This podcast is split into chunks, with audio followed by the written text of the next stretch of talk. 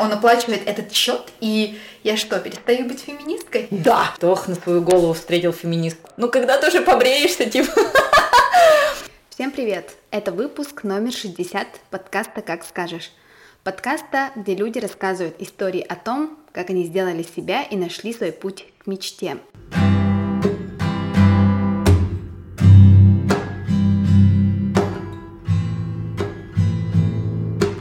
Меня зовут Лена Диадорова, и я ведущая этого подкаста.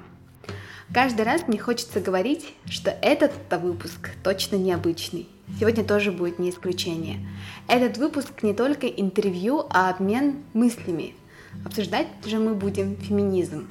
Да, я знаю, что у этого слова нынче в России много негативных коннотаций, но давайте же дадим шанс и послушаем, что он означает для нас – я пригласила в качестве гостя Ирину Бугаеву. У Иры есть свой подкаст «Мама, давай», а еще она эко-активистка. Ира считает себя феминисткой. Она пишет об этом и много рассуждает об этом в соцсетях. И может быть у нас получится донести до вас мысль, что можно быть собой и можно называть себя феминисткой. Вот наша беседа.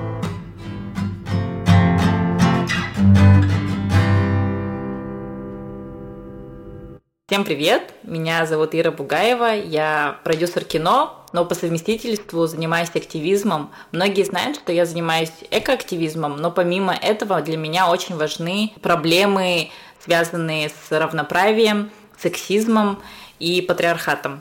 Поэтому хотела бы сейчас еще заниматься и фем-активизмом в городе Якутске, чтобы у нас происходила нормализация этого понятия в обществе. И вот я очень рада, что Лена меня позвала сегодня поговорить про это и раскрыть наконец-то все тайны.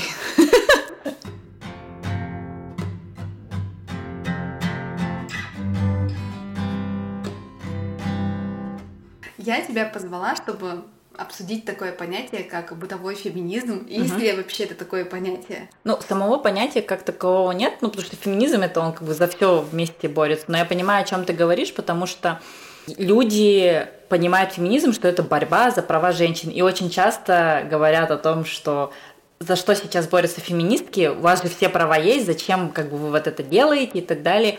Феминистки не борются против, они борются за что-то хорошее, и в том числе, я это называю не бытовой феминизм, но мне очень нравится это понятие, а больше какие-то психологические, что ли. Вообще про человека, да, вот понятие его целостности, угу. его собственной самоценности, а не именно применимо только к женщинам, наверное. Конечно. Ну вот феминистки очень часто говорят о том, что феминизм, он не борется против мужчин. Поймите это наконец, что это не женщины против мужчин. Вот единственное, за что против феминизм, это против патриархата. Но патриархат это не равно мужчина. Патриархат это система, система, в которой мы живем. Эта система давит как женщин, так и мужчин, и детей. Феминистки борются за то, чтобы всем в мире было комфортно жить, чтобы не чувствовалась какая-то разница в возможностях и так далее. Кажется, ну зачем бороться? Ну просто будь спокойным, это же изи, что ты паришься из-за мелочей. Но наша жизнь состоит из мелочей. И эти мелочи потом выстраивают в целом какую-то картину мира и самоощущения, и самовосприятия в этом обществе. И это начинается с маленького возраста, когда мы все время говорим маленькой девочке, ты должна быть всегда чистой и опрятной, и носить платьица, потому что ты девочка, или девочки не дерут. Ну, как бы, нужно говорить, не девочки не дерутся, а люди не дерутся. Или женщины априори хранительницы очага. Вот как угу. относится к этой формулировке, которая сейчас, кстати, очень популярна. Хранителем домашнего очага вполне может быть мужчина. Я встречала очень много парней на своем пути, которые намного более, в отличие от меня, хорошо следят за домом, они там любят чистоту и порядок, любят готовить и так далее. Но из-за того, что общество на них давит, когда они, например, женятся, они на вот подсознательном уровне это сразу возлагает на женщину. А женщина может быть такой, как я, который не любит, блин, готовить, не любит убираться. Девушка хочет э, заниматься спортом, заниматься политикой, заниматься наукой, но она искусственно сама себя сдерживает, потому что ей же надо быть хранительницей очага. Домашнего очага, да. Но это же не так. Конечно, кому-то опять-таки может показаться, ну что за бред, это все мусоление какой-то несуществующей проблемы. Но для многих людей это проблема, и там, не знаю, из-за этого может происходить суицид у людей. Люди себя в депрессии загоняют. И любая жизнь важна, неважно, по мелочи это происходит или там потому что девушку уволили из-за того, что она женщина, и тут прямое нарушение ее прав там и так далее. Нет, даже если это какая-то мелочь, это важно потому что это все, ну, это и есть жизнь. При этом, да, наверное, вот когда говоришь о природе мужского и женского, я недавно с подругой тоже это обсуждала, если это касается детей. Я, например, за равноправное полностью воспитание. Мужчина должен вкладываться в воспитание ребенка так же, как и женщина. Но я на каких-то внутренних уровнях ощущаю, что я все равно больше вкладываюсь из-за того, что это, ну, типа, а заложено в моей программе. Если меня будут слушать феминистки, полетят тухлые помидоры, потому что, ну, многие говорят, что это бред, что типа вот заложена программа и так далее, а что насчет child free? Да, девушка может быть child free, но если уж она выбрала что она хочет быть мамой, что или она родила, например, и в ней проснулось желание оберегать и воспитывать свое потомство, то включаются вот эти вот какие-то внутренние животные инстинкты. И если брать на примере разведенных пар, когда девушка начинает встречаться с мужчиной, у которого есть ребенок, ей сложнее этого ребенка принять, когда она, например, рожает своего. А мужчине легче принять женщину с ребенком. Это я не говорю о каких-то отдельных случаях и так далее, это вот в массе своей такое происходит. Почему это происходит, на мой взгляд? Потому что женщины, как и любая, ну не любая, а большинство самок в животном мире, они оберегают свое потомство. Мужчины, они оберегают свою самку, потому что для мужчин а, вот этот маленький слабый детеныш, если он умрет, то ничего страшного, потому что его жена, его самка сможет родить. Это ужасно говорить, да, так, типа женщины не самки, но не будем этого отрицать в какой-то мере. Ему нужно защитить свою женщину, свою самку, чтобы она ему дала еще потомство, если с этим что-то случится. Мне кажется, что есть такое на каких-то вот таких природных животных уровнях.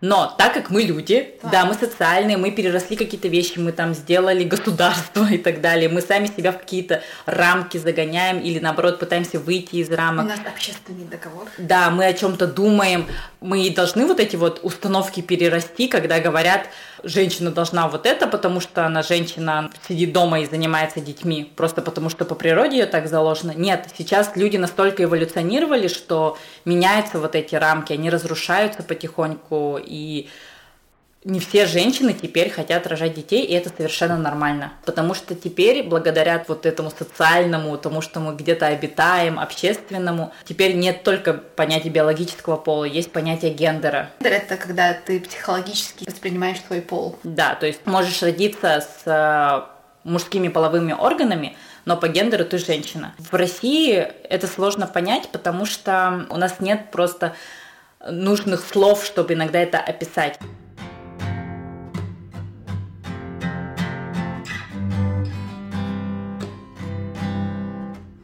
Думаешь, у нас в Якутске есть феминизм?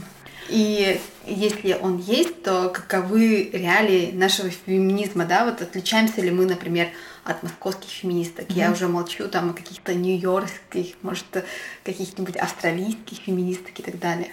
В первую очередь нужно понимать, что, например, в той же Москве там это именно сообщество. То есть а, почти все феминистки друг друга знают, они общаются, они делают там совместные какие-то акции.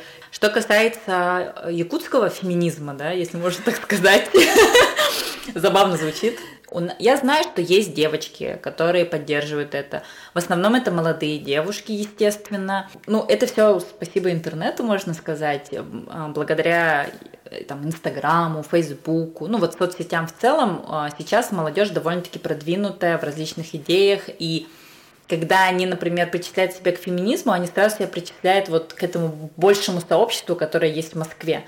Но мне кажется, надо сейчас стараться вот здесь локально это сделать, потому что, как мы когда до, до этого обсуждали, что московская феминистка и то, что она делает там, это не то же самое, что быть в Якутске и здесь э, феминистические устои продвигать. Возьмем жизнь деревни, да? Угу там и издревле было принято какое-то иметь разделение труда, потому что, ну, чисто физически, mm-hmm. да, у них разделение на уровне вот этого, mm-hmm. а не потому что ты женщина должна знать свое место, или я мужчина, и я так сказал, да, а скорее вот именно какими-то физическими данными обусловленная. Физическая обусловленность, она надавила и на психологическое понимание этого тоже. При этом есть же женщины-богатыри. Да, кстати, вот. это очень, очень известное такое, знаешь, явление в якутской культуре, как женщины-богатыри. И это так круто. И, возможно, наоборот, издревле было какое-то большее равноправие, возможно. Вот, ну, например, я там читала Тыгындархана и так далее, и там шаманки, удаганки точнее, они ценились так же, как и шаманы-мужчины. И там как раз-таки не было деления по полу. Возможно, у древних якутов, наоборот, типа там были сильны как мужчины, так и женщины. Наоборот, из-за колонизации, из-за того, что сюда привели вот эти идеи очень такого патриархата, где женщина должна знать свое место, сидеть дома, воспитывать детей и так далее, и так далее, и так далее. И да, конечно, что-то обусловлено физическим трудом. Но, грубо говоря, в какой-нибудь семье может родиться там девочка-богатырь, но ее задавят тем, что нет, она должна ходить таить корову. Да, она может принести сразу два ведра молока, а не одно. Но, например, ей не разрешат ездить на охоту с отцом, даже если она этого хочет. И вот даже на таком уровне феминизм из-за такого борется. Почему девочка, если она хочет охотиться, например, да, хотя я не за убийство животных, потому что она женщина. Девушка может вырасти и сказать, а вот я не хочу замуж, вот я не хочу детей, но ей будут говорить, как это ты не хочешь замуж, да. как это ты не хочешь рожать, да, а тут уже появляется какая-то такая повинность рожать, да. И тут еще рождаются другие еще стереотипы в том, что девочки не способны в математике, угу. де- девочки не, не способны там в физике, в точных науках, она не может пойти учиться в технический вуз, она не может стать айтишником, например, да, угу. потому что, ну, как бы это не, не для девочек. Ну, сейчас, например, по-любому, вот кто нас сейчас слушает, не скажет, ну, это же не касается женщин там и так далее, это типа со всеми так, и а, если уж ты хочешь быть физиком, математиком, то будь, тебе никто не запрещает. Да, никто не запрещает, но почему? Потому что благодаря борьбе, феминисток это стало э, вот сейчас нормой, что девочки тоже могут быть айтишницами, но хотя им все равно сложнее внутри. Когда они пробиваются, все-таки внутри все равно им сложнее становится. Ну, потом Потому что им в первую вырасти. очередь надо доказывать, что они вот не только женщины, но да. еще и айтишницы. Да, квалифицированные но специалисты. Вот и это благодаря, например, мне кажется, а, борьбе феминисток, э, там, которая была в 70-х годах 20 века, потому что они уже боролись не за права номинальные, типа голосование там и так далее, и то, что равноправная оплата за, труда. За право бегать марафоны. Да.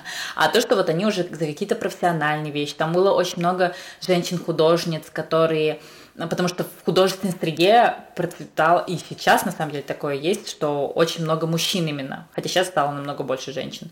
И вот и женщин подавляли очень сильно, и поэтому было в 70-х был такой расцвет, это опять-таки в Америке, но это добралось до России, и сейчас вот то, что... И это забавно, когда мужики, которые против феминизма, и они говорят, да нету ничего, нету, не зависит от того, женщина ты или мужчина, все смотрят на твои способности, да, но это стало так как раз-таки благодаря феминизму, благодаря тому, что они за это боролись.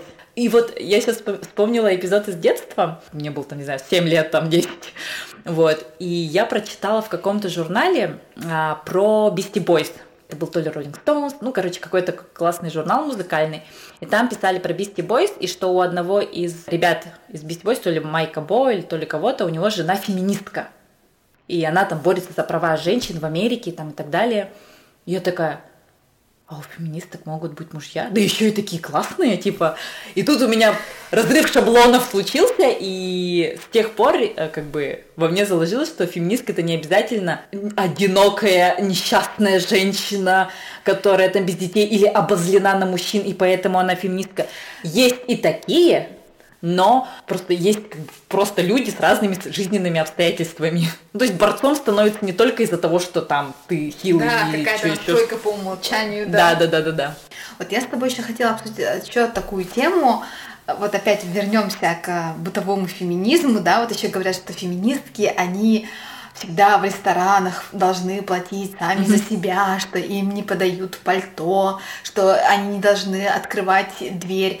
Вот я сейчас расскажу такую историю, что я действительно не люблю, когда мне открывают дверь. Например, а если я с чем-то иду, там с коробками и так далее, то да, открою, ну как бы это будет классно, я поблагодарю. Причем я сама частенько всегда открываю дверь, когда я вижу там какие-то курьеры разгружают или там ребенок заходит, что-то такое, ну как угу. бы для меня это как бы это естественная такая помощь. Uh-huh. И если мне эта помощь нужна, и если мне эта помощь кто-то даст, это будет ну классно, здорово. Но при этом стоять у двери и ожидать, что типа ты мой кавалер там или нет, причем даже от каких-то ну мужчин, которых там есть, с которыми я общаюсь по работе и так далее, uh-huh. ожидать, что они откры- должны открыть мне дверь я этого не ожидаю. Но если uh-huh. я, например, со своим мужчиной, и, и как бы я могу притормозить перед дверью, потому что он, я понимаю, что он не хочет открыть дверь, это как проявление заботы. Uh-huh. А когда это делает какой-то другой, я принимаю это как типа он пытается надо мной покровительствовать или что, как бы. Доминация. Да, сразу показать, что типа я ниже должна быть, да. Ну как бы uh-huh. поэтому такие, такие, такие моменты меня раздражают. И я всегда говорю, что подождите, я сама могу открыть дверь, там uh-huh. как-то вот, вот так вот. Uh-huh. Ну, сразу очерчиваю свою границу, что вот она проходит здесь. Угу. Но в отношениях с близким человеком это не касается. Я, кстати, не рассматривала этот вопрос с точки зрения того, что когда мужчина открывает дверь, то это один из э, видов доминации, и если это, грубо говоря, не пресечь, то это тоже вот одна из мелочей, которые устаканивает. Потому что сегодня мужчина тебе открывает дверь, а завтра он скажет, а что ты со мной сексом не занимаешься? Типа того, да. Или что, это типа, значит, с этой женщиной можно флиртовать, там, знаешь, как-то вот такое, знаешь, некое поведение. Когда ты сразу пресекаешь какие-то поползновений, что вот не надо рассматривать меня в качестве какой-то вот объекта. объекта. Да, если какой-то дискомфорт, надо об этом сразу говорить, потому что, например, у меня очень четкая градация, что вот это близкий человек, угу. ему можно там то-то, то-то, я с ним как бы... Потому что он знает там твои ценности хотя бы. Да, угу. как бы у нас такое взаимодействие. А этот человек, он посторонний, ему можно там то-то, то-то. если он как бы переходит некую черту, я прям сразу говорю, нет, может быть, я как бы травматична, да, как бы, я не знаю, травматик, как бывший, чер- очерчивая свои границы, но мне так комфортно. Uh-huh. И вот я думаю, это в каком месте это связано с феминизмом. И вообще я часто размышляю, я стала феминисткой, потому что я была травмирована, потому что я женщина, я вижу эту несправедливость, я сталкивалась с этим, и я считаю, что мы как женщины должны уметь себя защищать там, и так далее. И это обычная нормальная человеческая реакция. Видишь, у нас разный опыт. Там, потому что я росла маленькой, счастливой девочкой. Да, но мы все равно пришли к феминизму. Ну, там, не знаю, в подростковом возрасте я там читала что-то, возможно, я уже не помню, ну, там, феминизм и так далее, как-то вот э, равные права в плане, там, бытовом хотя бы, да, побывав э, в таких неких полуабьюзивных отношениях, зашла там на каналы, читала про это, и через вот этот вопрос я вышла на феминизм в целом. И потом, когда я уже была в нормальных отношениях, когда у меня потом родилась дочка, и я стала еще глубже изучать вопросы феминизма, я понимаю, что вот тот э, мир, который как бы описывают феминистки, которые не пытаются отстоять, я хочу, чтобы моя дочь жила в таком мире, где мне не будет страшно, что моей дочери, блин, отрубят руки. Она сможет сказать нет. На самом деле, мне, мне кажется, феминистки, они против токсичной маскулинности. Феминизм, он за равный выбор. Если ты хочешь делать ресницы, делай. Если ты там хочешь накачать губы, накачивай. Но если ты хочешь не краситься, ходить, естественно, какая ты есть, то тоже у тебя должно быть это право. Потому что почему-то, когда девушка делает там ресницы и так далее, а, это можно, а когда она псевдо не ухаживает за собой, потому что она не красится или там не делает себе что, то, то как все, она сразу какая-то плохая. При этом это, и это тоже забавно. Общество само давит, а потом само же угнетает э, девушек. Вот когда девушка делает ресницы, или если она пышногрудая блондинка, то все, она тупая чика, и так далее. У меня у самой есть такие предубеждения, но я стараюсь с ними бороться. Если девушка там супер красотка на каблах и так далее, она не тупая. Да, она не тупая, она просто девушка, которая хочет так выглядеть. Если девушке нравится, что ей открывает дверь, да, вот у меня в голове, что это, блин, это скорее всего из-за патриархальных устоев, что как бы в нас закладывают это, вот, но а, я не против, например, то есть я не буду говорить, ну, возможно, это из-за того, какая я личность. Мне в целом людям иногда трудно говорить, что они там неправы. Вот с приходом феминизма я стала больше говорить э, открыто. Прекрасно понимаю в том плане, что я воспитывалась в такой культуре, когда вот я должна была чувствовать, когда мне стоит заткнуться или когда мне стоит говорить, что я не должна быть своими словами кого-то, кого обидеть. Да, кого-то ранить, я должна быть удобной в плане угу. слов. Общения. И вот, возможно, во мне это закладывалось. Еще я заметила себе вот эту черту, что мне очень важно, чтобы я нравилась людям. И это сидит во мне, да, вот. И, возможно, это из-за того, что когда я была маленькой девочкой, мне говорили, девочка должна быть такой вот, э, она должна, ну, не знаю, там, нравиться всем и так далее, или там вот то, что какие-то установки, короче, заложили во мне родители, там, не кричи громко, ты мешаешь людям. Вот еще один такой вопрос, что я сейчас работаю на новой работе, uh-huh. и эту работу мне предложил мой парень. Я ни, ни какую щемленность в этом не почувствовала, но мне почему-то окружающие вдруг решили об этом напомнить. Если бы тебе предложила работу я, например, да то никто бы вообще ничего не сказал, потому да. что... Но это же то же самое. Типа тут просто а, человек, даже если он там проявил заботу какую-то а, и такой, ну вот Лене сейчас я вижу, что ей нужна работа, потому что он там, не знаю, видит, как ты живешь или еще что-то, и что там, не знаю, подкастинг как приносит раз, денег. Как раз во время пандемии осталась без источника дохода, например. Да, и вот, а, а у него там есть открытая вакансия. Он что, должен, потому что ты феминистка, сидеть и молчать? Нет. А, если есть вакансия, и человек под нее подходит, ну да, так сложилось, что это твой молодой человек. И что? Тут он выступает не в роли мужчины, парня, и, еще что-то. Он выступает в роли как чуткого человека, в первую очередь.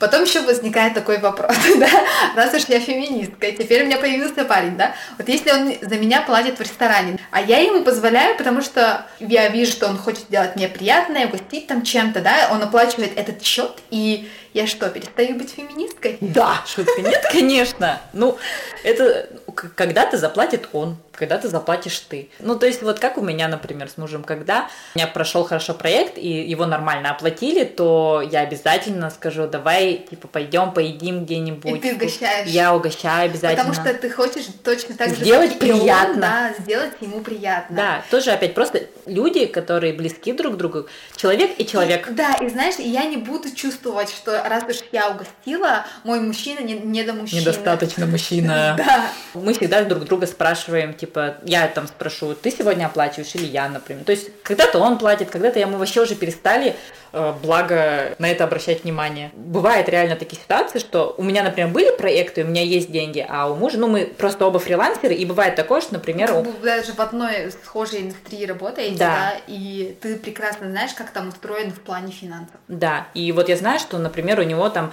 не было заказов, значит, скорее всего, там у него э, сейчас не очень много денег.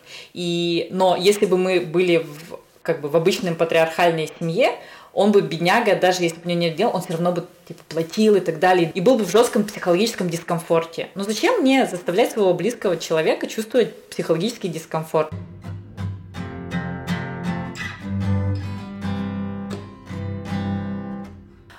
опять-таки, ну, беря моего мужа, потому что я все могу рассказывать на нашем личном примере, да, а я ему сразу сказала, что давай, короче, ты будешь мыть полы, а я там буду мыть, а, вытирать пыль, потому что я ненавижу мыть полы.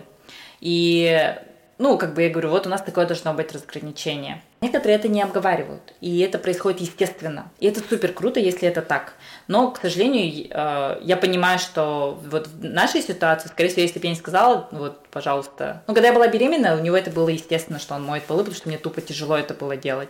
А потом, когда я уже, грубо говоря, могла это делать, я сказала, пожалуйста, помогай мне все равно. И, ну, как бы для нашей семьи это ок. Вот.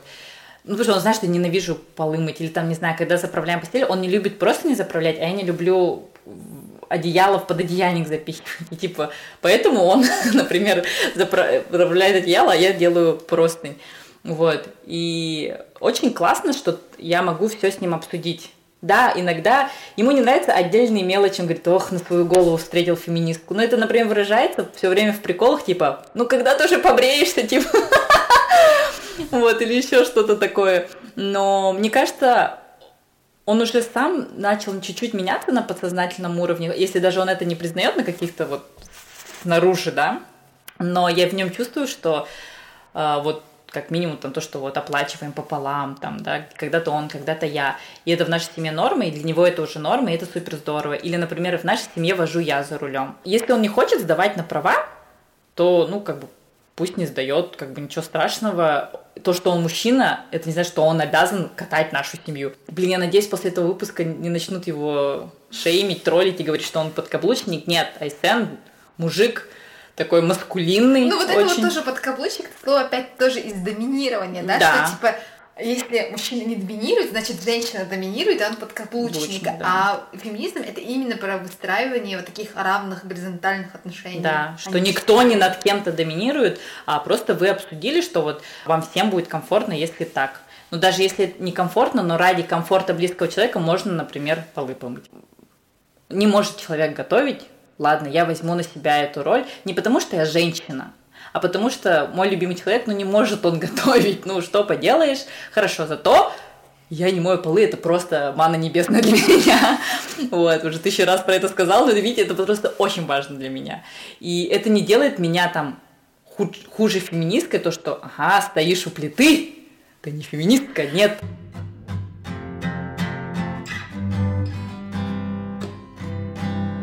Даже если вы не считаете себя феминисткой, если вы не считаете себя профеминистом, если даже вы там, вы живете в патриархате, это ок, главное это научиться обсуждать. Окей, вы не, не должны быть феминисткой, чтобы обсудить, дорогой, мне тяжело, Очень многие же женщины, они ведут себя как феминистки, но они не могут сказать, да, я феминистка. Как бы это нормально, не обязательно себя там какой-то группе причислять, да, особенно если это касается политизированных вещей, если это касается каких-то вот, ну, что ты знаешь, что тебя из-за этого начнут как-то клеймить и так далее, не все с этим могут справиться, и это ок. При этом она как бы поступает и так далее, как феминистка, и это хорошо. Вот как наша общая знакомая Туяра Лас, я, например, считаю э, феминисткой. У нее определенная аудитория. Пишет это аккуратно и так далее. И вот эта вот лайт-борьба может быть даже иногда лучше. Девушки, которые чувствуют на подсознательном уровне, что это не норм, как они там живут. И таких девушек обычно а вот больше уважают. Должна быть и такая, и такая как бы борьба, потому Ну, что... любыми методами, да. Да, потому что если все тенево с этим есть только, например, в своей семье, да, или там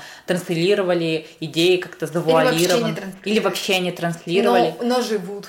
но живут так, да. Это не изменит общество в целом, это не изменит уклад, в котором мы живем. Только благодаря тому, что есть активизм, который вот как, как говорят, что типа иногда перегибают палку, да, до абсурда доводят.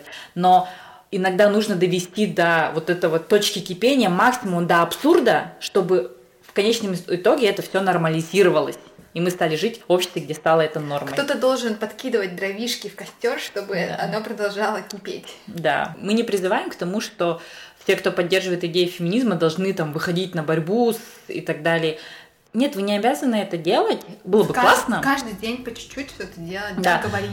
Но вы можете как минимум там говорить со своими мужьями, начать с этого, там с друзьями обсудить. Если вы видите какую-то несправедливость, вам хочется высказаться, но вы боитесь, по- постарайтесь быть сильнее своего страха, да, и поддержать угнетаемую сторону, например, да. Я надеюсь, что вы поняли сейчас чуть-чуть еще глубже, что есть феминизм там для нас, Лена, лично. Или если вот эта беседа породила у вас какие-то вопросы, и вы начнете искать ответы на эти вопросы Мгм. в других источниках. то выпуск был записан не зря. Ну, как минимум, я думаю, это было интересно.